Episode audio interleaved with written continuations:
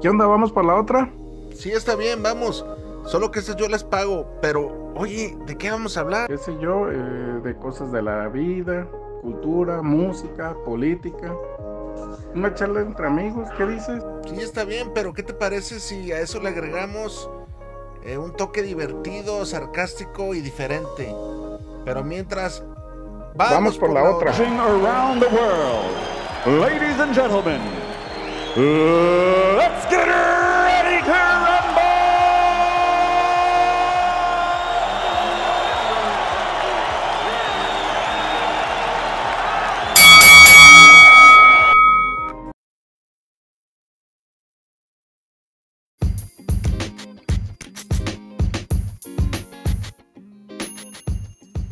Volvemos con nuestra sección de historias, historias originales, historias reales, desgarradoras, pero que realmente vale la pena escuchar para generar un juicio, para...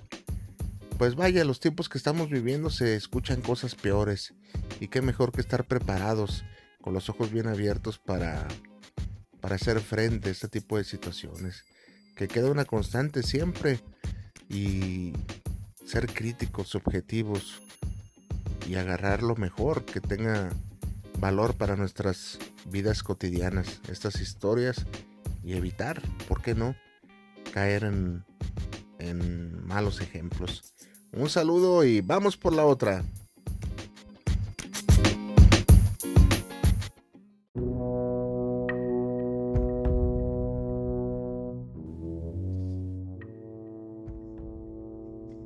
Mi historia, mi historia no es muy diferente a la que en tu barrio, en tu colonia, en tu ciudad. La ambición y las ganas de tener más de lo que tenía en un trabajo normal me llevó, me llevó por caminos oscuros, por caminos incomprensibles para la sociedad. No era malo, no era malo, simplemente era más ambicioso de lo habitual. Déjame contarte que por aquellos años de los noventas trabajé de mesero, ayudante de bartender y todo lo que tuviera que ver con la camarería. Ahí fue donde tuve mis primeros pasos. Primero me hice adicto a la cocaína, que era lo que rondaba y lo que mejor se vendía por aquellos años. Todo el mundo estaba deslumbrado con esa sustancia y me enganché. Me hice adicto a la cocaína para aguantar las largas jornadas de trabajo que tenía ahí. Un día decidí simplemente comprar un poquito más y llevar a vender a mis amigos. Al tiempo me di cuenta, me di cuenta que ganaba más vendiendo cocaína que con mi salario. Mi salario ya ni siquiera lo utilizaba hasta que un día fui pillado por el gerente y me despidió. Yo era el que les proveía, pero pues no me detuvo eso. Iba a, las afueras del restaurante a venderle mis, a mis antiguos compañeros. Así fue como le agarré el modo y así avancé. Un día, en aquellos entonces conocí a un tal Cipriano. Me lo presentaron en una fiesta y yo ni siquiera sabía lo que estaba a punto de iniciar. Lo conocí y compramos con él una cantidad grande de cocaína. Él se dedicaba a la compra-venta de cocaína, pero a cantidades un poco mayores de lo que yo tenía. Mi mundo empezaba a cambiar. Ya no iba a venderle solo a mis compañeros. Ya tenía varios distribuidores por la zona chavalillos de 14, 15 años que se vendían por mil pesos, que en aquel entonces el salario mínimo era de 250 semanales, era muy buen dinero. En aquellos entonces no es como ahorita, que estaba una lucha desencarnada por mantener las tienditas a ras del cartel. En aquel entonces era así de fácil como ponerse a vender sin problemas. Cualquiera podía hacerlo. De los únicos que me tenía que cuidar eran de las mentadas madrinas judiciales que llegaban por su cuota. Pero de ahí en más el negocio marchaba perfectamente. Inicié enfrente de una secundaria. Hoy en día me da pena decirlo, pero así fue. En una paletería tenía a mis muchachos y ellos se dedicaban a venderles la droga. Fui creciendo y poco a poco me hice de renombre en la colonia. Metí a mis hermanos el nada y a Ida al negocio. Así fue como empecé a crecer. A crecer y crecer. Caramba. Si uno se diera cuenta antes de tiempo que no toda la vida es dinero, no toda la vida es es lo que uno quiere, disfrutaríamos más la vida. Hoy tarde lo sé, porque todo se empezó a poner como en un cuello de botella. Todas las cosas que sucedían empezaron a dejar de suceder y todo se fue apretando. Las madrinas cada día exigían más dinero. Llegaba más gente a mí para extorsionarme. Ya no podía tan, con tal paquete. Mi negocio había crecido bastante y lo suficiente como para no entenderlo. Me volví más drogadicto, más soberbio, más estúpido. Así fue como un día y después de tantos conatos porque me apresaban, me levantaban y al tiempo me soltaban como para darme escarmientos. Y un día un escarmiento se resultó ser diferente y acabé preso. Acabé en la penal de Puente Grande y empezó el martirio, empezó el declive. Tenía ya contactos allá afuera con la policía, con mi esposa Manuela. Ella fue la que se hizo cargo del negocio cuando yo ya no pude más. Y digo ya no pude más porque el resto de mi vida lo pasé en prisión. Antes de estar aquí, antes de caer ahí, antes de que todo sucediera, recuerdo los relatos de la gente que ya había estado en prisión y decían que no era un lugar para cualquiera, que hasta el más cabrón se doblaba. Nunca entendí esas palabras. Yo acá en el barrio era muy bravo, muy bueno para los golpes. Era muy aventado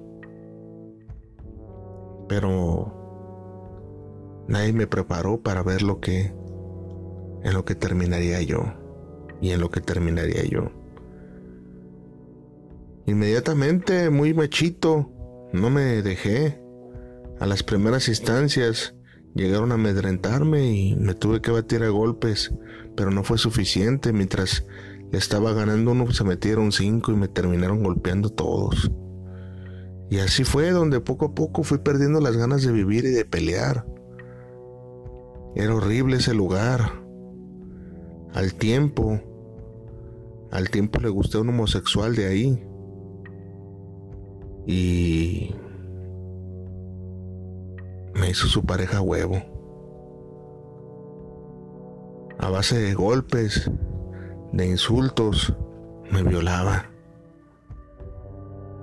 No había salida más para mí.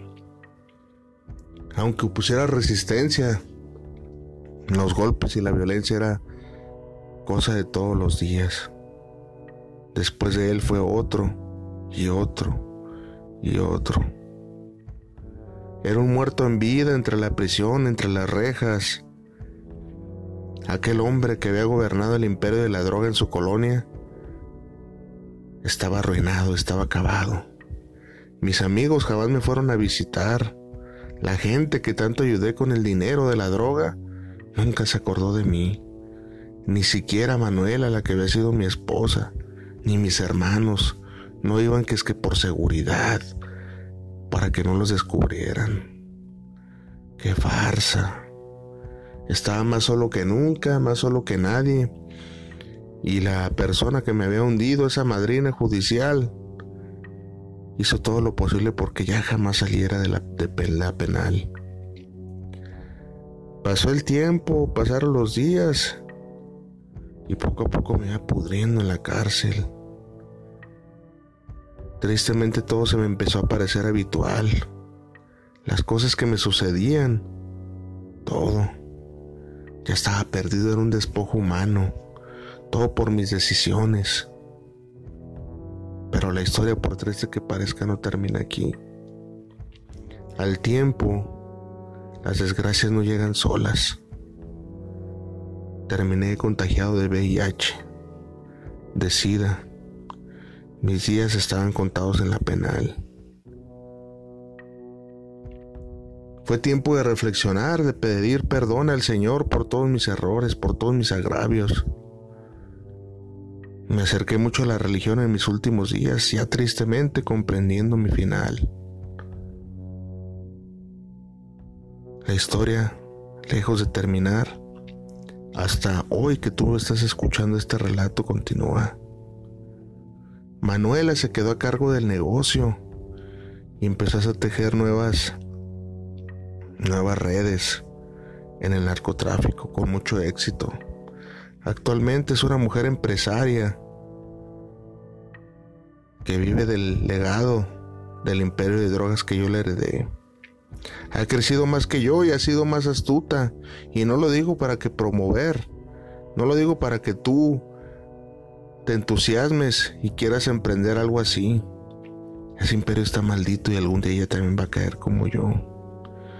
Yo hace 10 años que dejé de existir en este mundo a causa del VIH. Fallecí solo en una fría prisión, en una celda, lejos, lejos de todo el mundo y con heridas mentales y físicas. Este relato llega tarde a ti. Me hubiera gustado expresarlo en forma auténtica y con mi personalidad tuvo que ser un miembro del penal estuvo conmigo y fue mi amigo el que te entregara la carta.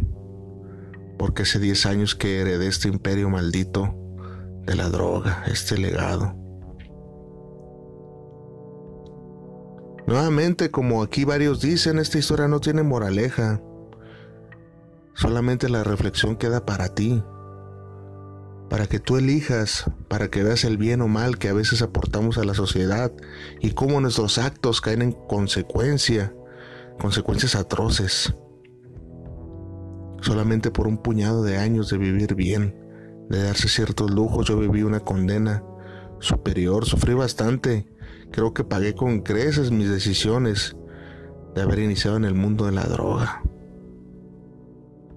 Hoy en día mi imperio sigue vigente, y digo tristemente, con tristeza, porque sé que a Manuela también le va a llegar su día.